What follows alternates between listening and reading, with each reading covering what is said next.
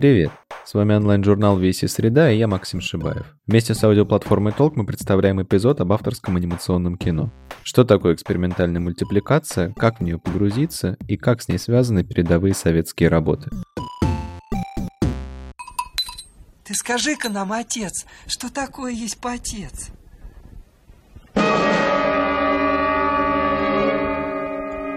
И воскликнул отец.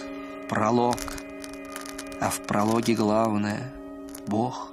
Режиссер-мультипликатор Андрей Хржановский утверждает, что авторская анимация — это лицо российского искусства, престиж страны и престиж ее культуры. Именно ее изучением занимается историк анимации и кинокритик Павел Шведов. Он курирует кинопоказы и выставки, посвященные творчеству мастеров кино, и составляет программу для Международного фестиваля анимации «Бессонница» первом году у моих э, коллег по фестивалю было отторжение той программы, которая создается. В следующем году отторжение поубавилось. Через год началась процедура баланса отношения. Сейчас уже идет принятие. Постепенно развивается визуальный вкус и постепенно развивается визуальный опыт. Вообще авторская анимация не создается для того, чтобы вы ее любить начали с первого просмотра. Она создается для того, чтобы вы лучше знали, что вам нравится, а что вам не нравится. Вы в момент просмотра авторской анимации себя изучать на самом деле начинаете. И тот фильм, который у вас вызывает наибольшую симпатию или отторжение, просто вам рассказывает про вас э,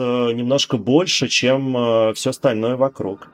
Подростком Максим Куликов не любил учиться и предпочитал обычной школе художественную. Когда пришла пора поступления в ВУЗ, первоначально Максим даже не думал поступать на аниматора. Он совершенно ничего не знал про эту профессию и смотрел мало мультфильмов. Но как-то все так сложилось, что в итоге он оказался на кафедре графики и анимации. Первое время куда сильнее обучения его влекло еще подростковое увлечение – граффити. Все заборы в округе были исписаны его персонажами. Так длилось до тех пор, пока Максим не прислушался к мастеру. Прошло время, и в этом году по результатам голосования экспертов на Суздальфесте его работа «Уважаемые пассажиры» получила наивысший балл и признание критиков.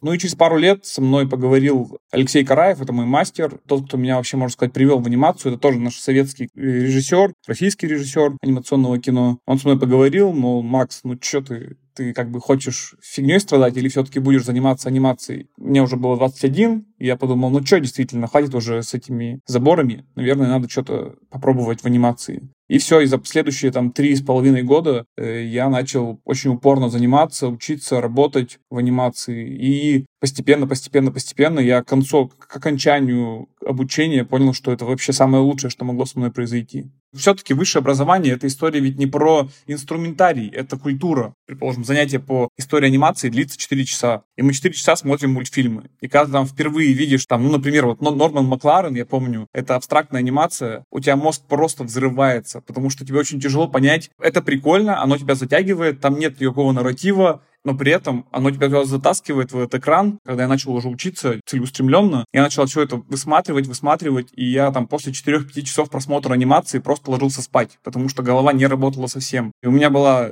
и есть, в общем-то, история про сказку сказок э, Юрия Борисовича Наштейна, что я этот фильм пытаюсь понять, наверное, всю свою жизнь. Ну и, конечно, когда ты садишься рисовать какую-то закорючку, и она вдруг оживает, это вообще это не сродни ничему. То есть это вдруг твоя идея начинает жить на экране, и это очень крутое ощущение.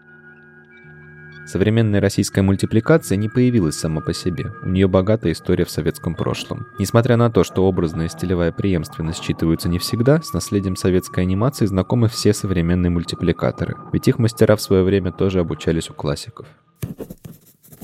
Например, студентов Игоря Ковалева видно вообще за километр на фестивале. То есть их фильмы, они четко, ритмически передают ритм Игоря, Игоря Ковалева, как он рассказывает свой, свои истории. И это здорово, и я считаю, что эта преемственность, она обязательно должна быть. И только благодаря преемственности от э, более старших мастеров и до молодых ребят, именно она влияет на, как бы, на качество анимации все студенты, преимущественно 99%, смотрят только авторскую анимацию. Их обучают режиссеры авторской анимации. И выпускаясь или даже в процессе обучения, все-таки всегда идет разговор о том, что студент кафедры анимации, это в ГИК, э, Вышка, должен делать мультфильмы авторские. И я был таким же, когда ты выпускаешься, у тебя цель четко делать авторское кино, причем четко, чаще всего, это при поддержке Министерства культуры Российской Федерации. Но вдруг так оказывается, что, во-первых, это очень сложно, во-вторых, никто не гарантирует, что ты вообще гений и что-то у тебя получится, и ты сталкиваешься с большими э, сложностями финансовыми, потому что на самом деле Министерство культуры — это здорово, что есть поддержка, но ее все равно не хватает на то, чтобы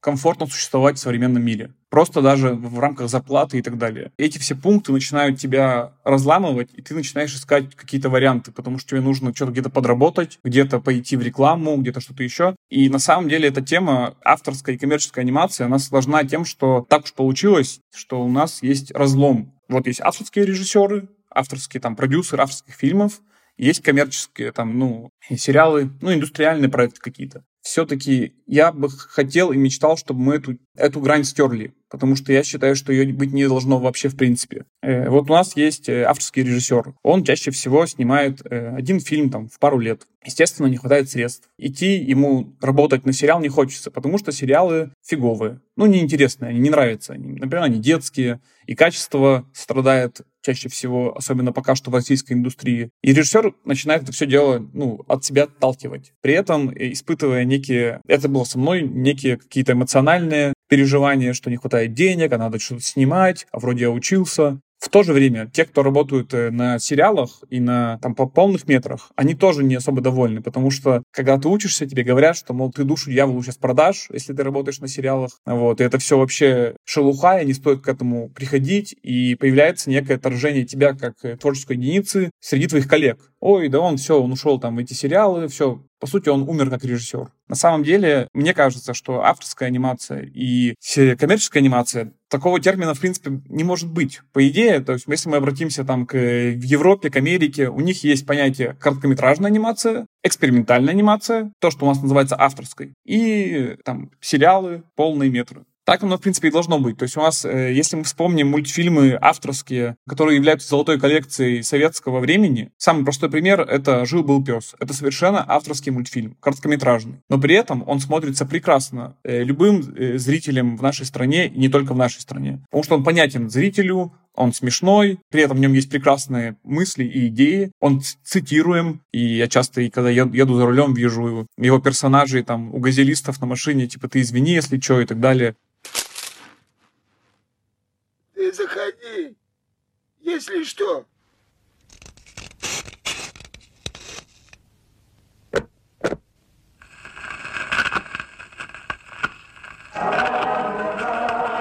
В 60-х годах советские авторы впервые получают возможность к самовыражению, а в 80-е годы направление экспериментальной анимации открывает новые имена. В 83 году Роберт Саакян синхронизирует сказку Аванеса Туманяна «Говорящая рыба». В 88 году Александр Татарский, Игорь Ковалев и Анатолий Прохоров основывают первую негосударственную анимационную студию «Пилот», а сам Игорь Ковалев в эти годы создает мультфильм «Его жена курица». В 90-м году он получит номинацию в Каннах и Гран-при на фестивале в Оттаве. Сейчас эти работы часто находятся в подборках под названием «Советские психоделические мультфильмы», хотя на самом деле никакого психодела в них нет. Зато есть авторский подход и нестандартный дизайн персонажей. Если вообще погружаться в мир э, советской анимации, то сложно, наверное, отделить эксперимент от э, мейнстрима в том смысле, что короткометражная авторская анимация во всех странах э, была сопряжена как со зрительской аудиторией, с одной стороны, так и с э, лютым экспериментом, творческим самовыражением на грани исследования новых визуальных стилей или новых технологий. С одной стороны, конечно же, есть мейнстрим восприятия советской анимации, который сейчас, например, олицетворен любовью к э, советским персонажам, мультипликационным. И, наверное, из-за этого характерная персонажная анимация Советского Союза может быть отделена от всего остального потока, ну, потому что она приобрела, ну, скажем, иные коннотации с точки зрения диалога и взаимодействия с азийской аудиторией. Да, там Винни-Пух, э, бременские музыканты, ну погоди, даже ежик в тумане, Умка, Антошка, э, Малыш и Карлсон — это герои реальной повседневности. Да, они не герои мультипликационной вселенной в чистом виде. Они герои как бы определенной культурной среды, к которой мы с вами тоже э, и, имеем отношение. И из-за этого к ним к, как к медиагероям можно относиться, а немножко туманится потенциал эксперимента их творцов, когда эти герои вдруг появлялись на экране. Легче говорить из-за этого про отдельно стоящие артефакты, которые не связаны с характерной анимацией, но при этом, возможно, создателями мультперсонажей и э, экспериментальных анимационных фильмов являются одни и те же персоны. Ну, к примеру, Федор Хитрук. Да, это тот человек, который стал знаменем пришествия анимационного модернизма в нашу страну, пришествия метафорического стиля, а, своеобразного отказа от а, эстетики реалистичного повествования, пусть даже сказочного, в анимационном кино. Другим примером является Юрий Нарштейн, да, который долгое время был, как и Федор Хитрук, мультипликатором на фильмах других режиссеров, а потом в какой-то момент стал активно развивать многоярусную перекладку и создавать э, свои ну, эстетские вполне анимационные фильмы. Есть малоизвестные сейчас э, широкой публике примеры визионерских опытов кукольной анимации. Ну, в первую очередь вспоминаю я про э, Николая Серебрякова и про идею Гаранина, которые развивали э, во многом кинематографические принципы, принципы кинематографического монтажа или операторского мастерства своих анимационных фильмов.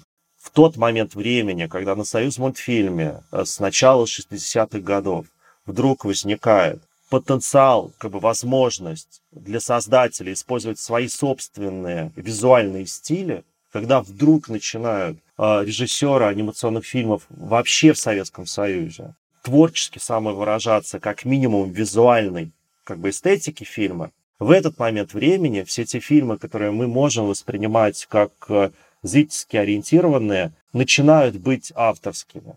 Ну, потому что Винни-Пух — это авторское кино. Да, «Крокодил Гена» и «Чебурашка» — это авторские фильмы.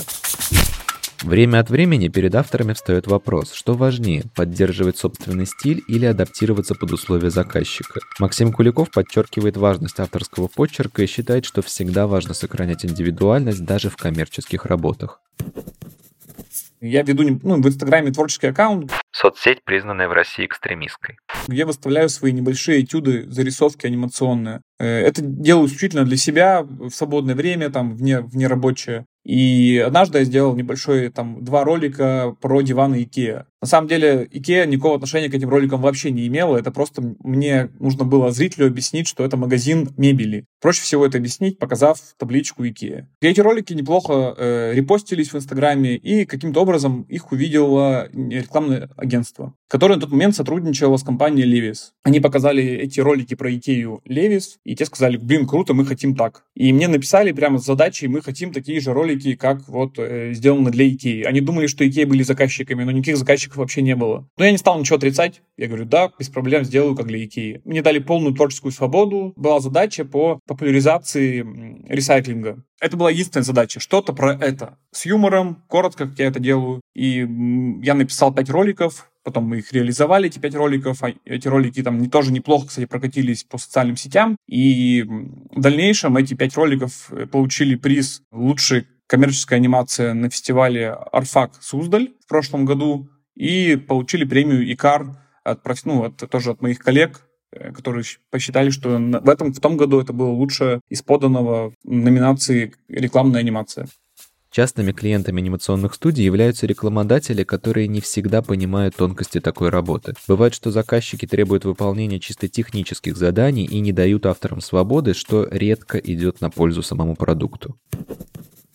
Как устроен рынок рекламы? Чаще всего есть креативные агентства, которые берут пакетом какие-то задачи у больших брендов. И в рамках этих пакетов э, есть обычно какая-то задача по реализации, ну, по созданию анимации. Это чаще всего какие-то ролики, приролы там на Ютубе, или сейчас там ВКонтакте или Рутубе, или же это небольшие ролики для социальных сетей. И чаще всего у них уже креативных агентств есть какие-то разработки свои, что они видят и как они хотят делать. И в... Эм, дальше это рекламное агентство уже обращается напрямую к исполнителям, производственным анимационным студиям. В случае моем это то есть наша команда в Екатеринбурге студия «Светлые истории», чаще всего все-таки приходят с готовым брифом. И это обычно не очень хорошо, потому что, к сожалению, очень мало людей в креативных агентствах представляют, что такое анимация, как ее придумывать, как ее писать, как ее реализовывать в дальнейшем. Приходится спорить. Э, у нас часто история, когда нам приходится креативному агентству устраивать небольшой такой, э, небольшую лекцию о том, что такое анимация и как она вообще работает. Тогда получается, что все-таки мы исполнители, и это немножко другие отношения, не очень комфортные. И чаще всего это заканчивается очень средним рекламным продуктом, который, кстати, еще плохо работает. Сегодня может показаться, что советская и современная мультипликация кардинально отличаются друг от друга. Отчасти это связано с тем, что 90-е стали для мультипликации периодом испытаний. Режиссеры не понимали, в каком направлении двигаться, искали альтернативные пути развития и прибегали к новым техникам авторская анимация себя перезабрела в какой-то в какой-то степени в последние периоды времени. По крайней мере, она стала совершенно инаковой, а, нежели анимация советского периода. В первую очередь это связано с тем, что э, в советское время для того, чтобы снять мультипликационный фильм, художник, режиссер должны были пойти работать на государственную студию, да, где, э, ну, как-то не особо абстрактное кино поощрялось, например, да, и где прямые нарративы необходимы были э, в фильмах. И главное, почему человек вообще туда шел, не было запрета на независимое кино, просто не было возможности снимать независимое кино, когда вы снимаете кино на пленке. В начале 90-х годов происходит крах системы кинопроизводства в стране, той классической системы, к которой привыкли все мастера советской мультипликации. Некоторые научились жить в новой реальности, да, там в 90-е годы было несколько фундаментальных и таких вполне и успешных проектов, например, коллаборации э, российских и британских э, мультипликаторов, которые позволили многим э, советским адептам мультипликации э, найти себе применение в 90-е годы. Это проекты такие, как э, «Сказки народов мира» или э, «Ветхозаветные истории» или «Кентерберийские рассказы», полнометражный фильм по Чосеру или проект экранизации оперных произведений «Опера Вокс». Большое количество, в общем, британских проектов было создано с привлечением российских мультипликаторов рынок у нас на самом деле молодой, как бы именно индустриальной анимации. То есть там с 90-х годов там было это десятилетнее затишье, когда вообще неизвестно было, что делать. Э, авторской анимации выходило очень мало, там с 90-х по 2000-е там, годы. Многие режиссеры ушли в рекламу. Как раз-таки тогда был бум на рекламную анимацию, на клипы музыкальные. Тот же этот, у Киркорова, там, «Зайка моя», вот это все. Ну, я из детства это помню прекрасно. И тогда, то есть, многие авторские режиссеры ушли туда. И где-то вот начиная с 2000-х годов немножечко все начало возвращаться, снова появилось финансирование, и стали появляться новые авторы, новые фильмы, новые режиссеры. И только буквально, мне кажется, последние десятилетия начали понимать, что нужно производить сериалы. Та же студия «Союз мультфильм» поставила себе и ставит огромные задачи по реализации анимационного контента вообще внутри России и в других странах. Но, конечно, качество страдает в целом. И это нормально, и я считаю, что для молодой индустрии так оно и будет. Невозможно сразу выпустить очень мощные какие-то проекты. Хотя, опять же, тот же Маша и Медведь, который смотрит во всем мире, это, в принципе, коммерчески очень успешно и сделано неплохо, хотя я небольшой поклонник этого проекта. Это, в принципе, опять же, все идет обратно к нашему разговору про этот разрыв между авторской анимацией, которую делать э, считается э, правильно, и сериальную анимацию, которую делать неправильно. То есть в индустрии не хватает классных специалистов. Откуда они могут взяться? Они берутся из высших учебных заведений э, или там дополнительных курсов типа Шара, школа-студия Шар. Но эти режиссеры, которые прекрасно обучены большими мастерами. Они не хотят приходить в индустрию, потому что им это кажется, ну, стрёмно, неправильно идти и продавать душу дьяволу. Когда это перестанет быть э, позорно, и хорошие режиссеры, сценаристы, художники придут в индустрию и начнут там комфортно существовать, когда студия будет уважать их мнение, тогда все станет гораздо лучше, и качество сразу возрастет. Это все большой путь, и он как бы займет большое количество лет. Но, в принципе, я вижу, что тенденция такая появляется, и надеюсь, что она будет дальше появляться. Надеюсь, со временем наша индустрия дорастет до там, анимационных сериалов для более взрослого поколения, и постепенно-постепенно все-таки появятся проекты авторско-сериальные. Это тоже очень важный момент, который стоит проговорить, что все-таки в, в Европе в Америке и в Азии принята идея что сериал анимационный делает автор. Это тоже авторский проект. Самая простая известная история про проект Gravity Falls. Был парень, Алекс Хирш, молодой чувак, которому там 22 года или сколько ему, 23. У него была после окончания, насколько я помню, он закончил Калифорнийскую университет анимационный, и у него был проект в питчинге э, про его, его сестру, и он пришел с ним, там можно на ютубе найти пилот, посмотреть, пилот сделан совершенно по-другому, не так круто, но все равно само настроение было заложено в этом проекте. И студия Disney сделали прекрасно, что они решили взять этот проект, довести его до состояния сериального большого проекта, запустили и как бы не прогадали. И когда на сериалах есть автор, это все, и этот автор знает, что он делает, это опытный человек или просто очень талантливый человек, то сериал становится э, очень успешным. В нашем случае в России, я, честно говоря, немного проектов могу привести, которые э, делают авторы. Все-таки пока что это продюсерские истории, когда есть задача, и эту задачу реализует команда в девелопменте сценаристов, и тогда проект, конечно, уступает. Потому что если нет автора, нет человека, который как бы видит этот проект с самого начала и до самого конца, то качество сразу тоже падает все-таки, когда это делает, э, делается от задачи, а не от идеи, то это немножко друг, другой уже результат. Кажется, что наиболее смелые в плане решения проекты — это мультсериалы последних лет, например, «Время приключений» или «Смешарики». Но на самом деле наибольшее поле для самовыражения предоставляет не полный, а короткий метр.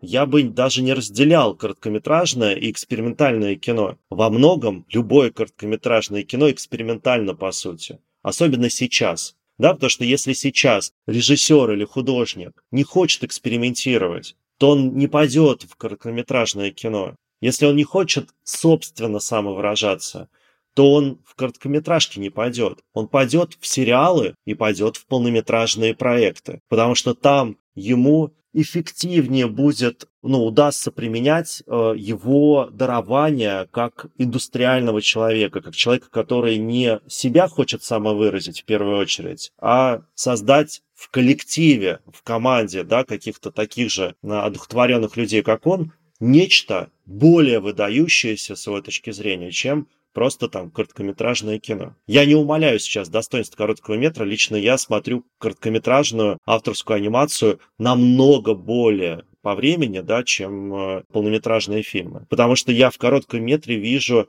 вот это авторское дыхание. Если сериалы и полнометражные работы можно увидеть в кинотеатрах или на стриминговых сервисах, то с доступностью короткого метра дела обстоят сложнее. Обычному зрителю познакомиться с ним вне рамок фестиваля тяжело, в связи с чем создается ощущение, словно авторские работы не предназначены для широкой аудитории. Это, конечно же, совсем не так доступность у авторской анимации очень низкая. Например, меня это всегда смущало, и я думаю, еще будет смущать, потому что на самом деле авторские фильмы делаются не только для зрителя, а скорее даже в первую очередь для самих авторов. Есть такая распространенная фраза, что авторская анимация — это как терапия для автора. У тебя есть переживание, ты это делаешь, и это переживание отпускаешь вместе со своим фильмом. Но все-таки зритель тоже должен видеть то, что ты делаешь. И в России это большая проблема, потому что у нас, по большому счету, посмотреть авторскую анимацию нельзя. Я недавно увидел, что на телеканале «Карусель» запустили вечерние показы авторской анимации. Э, оно называется, по-моему, «Мультфильмы для мамы» или что-то такое. В общем, когда спать положили всех детей, можно включить телеканал «Карусель» и посмотреть там мультфильмы как бы для взрослых. Это, это отличная идея, потому что хотя бы чуть-чуть это маленький шаг к тому, чтобы люди в России вообще узнали, что существует короткометражная авторская анимация. Об этом никто не знает, и посмотреть ее, в принципе, особо и негде. Есть э, частные проекты какие-то. В случае меня и моих коллег в Екатеринбурге э, мы в прошлом году запустили серию выставок. Называется она «Случайная последовательность». Э, был выпуск первый. Это была выставка авторской уральской анимации. Она проходила в эм, ГЦСИ, Государственный центр современного искусства имени Пушкина. Вот. И в этом году мы снова планируем подобную выставку. То есть и как бы основная задача этой выставки в том, чтобы познакомить э, зрителя, который никакого отношения не имеет к анимации, познакомить его с авторами и с фильмами. То есть в рамках этой выставки у нас проходят показы, э, встречи с авторами и сама выставка, на которой можно посмотреть э, работы, как эти фильмы рисовались, какие-то материалы к ним, кадры и так далее. Вот. И надеюсь, что второй выпуск, он планируется, наверное, где-то осенью. Мы попробуем сделать побольше, так как получили поддержку государственную, грантовую, сделать этот проект еще шире, чтобы тоже немножко повлиять на то, чтобы люди видели, что авторская анимация существует, и она на самом деле не такая уже, такое пошлое слово, артхаусная, а все-таки она тоже интересная, ее можно посмотреть, и там много и искусства, много визуальных находок, и это все очень интересно. Некоторые фестивали дают зрителям возможность посещения онлайн, но практика эта не столь популярна. После премьеры за жизнь мультфильма целиком отвечают студии, которые лишь спустя несколько лет выкладывают работу в открытый доступ. Похожую судьбу ждет и получивший множество хвалебных отзывов мультфильм Максима «Уважаемые пассажиры».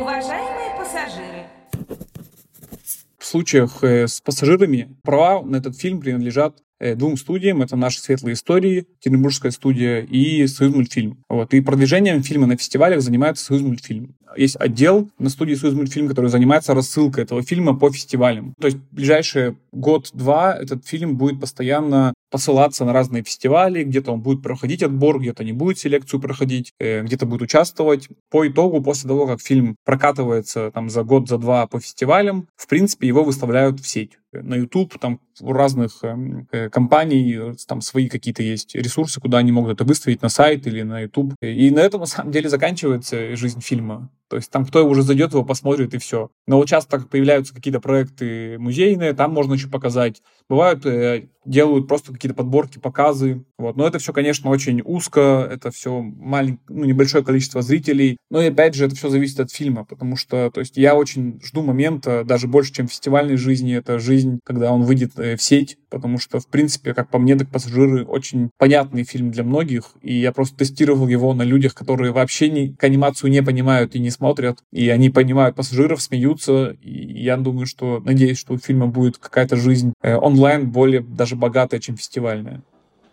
Для фестивальных мультфильмов нет какой-то универсальной формулы, по которой можно создать хорошую работу. Ведь авторская анимация — это всегда уникальное высказывание на основе жизненного опыта режиссера.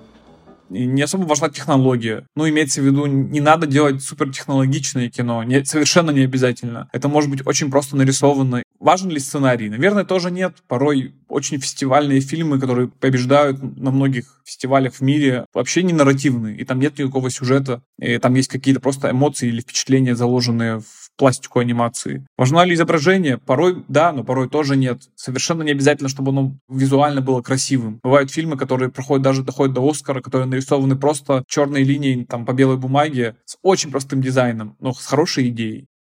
Одними из площадок для демонстрации анимации стали YouTube и Vimeo. Если постараться, на них можно найти авторские видеоролики от целого сообщества молодых аниматоров. В своих аккаунтах они делятся проектами с необычными творческими решениями в диаметрально противоположных стилях. Господи, как скучно. Мне кажется, надо к YouTube относиться как к одному э, из каналов соприкосновения контента с аудиторией. Понятно, что YouTube позволяет с э, намного более низкого финансового старта да, войти в анимацию. Вам очень мало ресурсов необходимо, чтобы снять свой фильм. Вам не нужно достигать какой-то качественности визуальной, доказывать, э, не знаю, программеру телеканала да, успешность вашего контента. Э, не нужно проходить через э, фильтр э, селекционных комитетов фестивалей. Вы просто начинаете создавать, креативить некое творчество и обретать свою собственную аудиторию. В этом смысле YouTube — это демократичная платформа, которая вам позволяет э, это делать. Я бы не говорил про то, что вся анимация, которая выходит на YouTube, обладая исключительно любительскими статусами, недостойна внимания. Нет. Там есть огромное количество интересных сюжетов. Ведь анимация — это такая штука, которая э, основана не только и исключительно э, на визуальном решении, чему там, не знаю, нужно обучаться, проходить художественные вузы и прочее. Но ведь анимация — это высказывание. И если есть люди, которые умеют делать феноменальные, фундаментальные высказывания и используют для этого платформу Ютуба, Круто, значит и профессионалы YouTube будут смотреть. Например, та же Масяня сейчас это YouTube проект. Хотя изначально создавался этот герой еще когда YouTube как э, такового с точки зрения важности для российской медиасреды не существовало. Для многих единственной авторской работой остается диплом, на который они тратят уйму сил и нервов, пытаясь сделать нечто достойное. Максим Куликов со временем понял, что сложность не всегда идет на пользу. Порой куда лучше работают простые решения и возможность получать от работы искреннее удовольствие. Это действительно была кровь, слезы и боль настоящее. И я после 2017 года я взял перерыв на 5 лет и не делал авторский фильм, потому что это очень больно. Это больно, потому что тебе не хватает средств на реализацию задуманного. Это больно, потому что у тебя не получается то, чего ты хочешь. Ты придумываешь какие-то очень сложные технологические решения, которые на самом деле в итоге оказываются совсем пустыми, и они не нужны для фильма. И вот только сейчас, как бы на пассажирах, я понял, что можно делать проще и делать все, что угодно делай все, как хочешь, и никто тебе ничего не скажет. Поэтому ты можешь использовать разные технологии, разные э, визуальные образы, э, набирать из своего опыта какого-то визуального все, что подходит именно для этого фильма. Вот. Мне вообще нравится идея смешивания технологий, и если это работает, то есть там где-то коллаж вводить, где-то, пожалуйста, можно вставить кусочки из чужого фильма, если это будет работать, почему нет? Потому что авторская анимация — это на самом деле свобода, и это делается исключительно, ну, я это воспринимаю как для себя, чтобы мне было интересно это делать, прикольно и самое главное, несложно. Я вообще отказался от идеи боли при создании какого-то проекта. Хотя, на самом деле, Федор Савельевич Китрук говорил, что кино, созданием анимационного фильма — это страдание. Через это страдание есть наше режиссерское счастье. Но я хочу попробовать найти счастье в удовольствии от процесса и от деятельности, нежели все-таки чем через боль все это воспринимать. И на самом деле, как мне кажется, в «Пассажирах» это удалось. Видно, что фильм простой, смешной и нет там боли, как бы, ну, в смысле, боли производственной. Очень простой pipeline создает, фильм рисовался очень просто. Там был момент, когда э, орет прапорщик на солдат, и там огонь зажигается такой. И я сначала этот огонь думал нарисовать, начал рисовать, и такой, блин, это же так долго это все буду рисовать, оно еще как-то графически выглядит хреново. Да возьму, просто скачаю из Ютуба огонь, огонь в камине, ввел, скачал, поставил, о, нормально работает, потратил две минуты. Но оно работает. И мне кажется, что так и надо делать. Э, в всяком случае, я к этому стремлюсь. Как постоянный участник различных фестивалей, Павел знаком с многими современными аниматорами и имеет представление, что из себя сегодня представляет российская мультипликация. Вот несколько значимых имен, знакомство с которыми поможет открыть двери в авторскую анимацию. Наверное, самым известным режиссером авторской анимации в нашей стране, на международном как бы, да, уровне является Константин Бронзит, который, конечно, отлично сочетает в себе руководство студий, которые снимают индустриальное кино, да, это студия Мельница, которая э, снимает и Лунтика, и богатырские саги полнометражные. Но при этом сам Константин Бронзит является просто уникальнейшим режиссером авторской анимации, снимает свои короткие метры, а получает номинации на Оскар, э, выигрывает статусные международные награды. При этом есть и более уже традиционные с точки зрения восприятия, да, канонизированные режиссеры, такие как Александр Петров, к примеру, которые так также известны, но более классичны, что ли, да, в своем, в своем творчестве. Из новых людей, которые сейчас в зените каком-то своего творчества находятся, наверное, стоит упомянуть Антона Дьякова, предпоследний фильм которого как раз тоже был номинирован на Оскар, фильм «Бокс-балет» развитие э, индустриальной анимации тоже может провоцировать э, на возникновение каких-то очень крутых имен. Не только чисто авторской анимации, но и, может быть, в среде анимации сериальной, да, когда человек дорастет до шоураннинга какого-то очень крутого сериального проекта. Вот в сериалах, например, мне сильнее всего как бы запоминается сейчас э, «Приключения Пети Волка» Алексея Лебедева, который феноменальным сценаристом является, но и режиссером тоже, шоураннером проектов сериальных э, становится отменным. Есть другой пример человека, который пришел в мир авторской анимации из мира сериалов и какой-то свой совершенно самобытный путь разработал. Это Наталья Мерсаян, которая работала длительное время на смешариках, а потом взяла и стала просто выдающимся авторским аниматором. С российской анимацией действительно э, сложно в этом э, сейчас, в этом многообразии выделить всех достойных.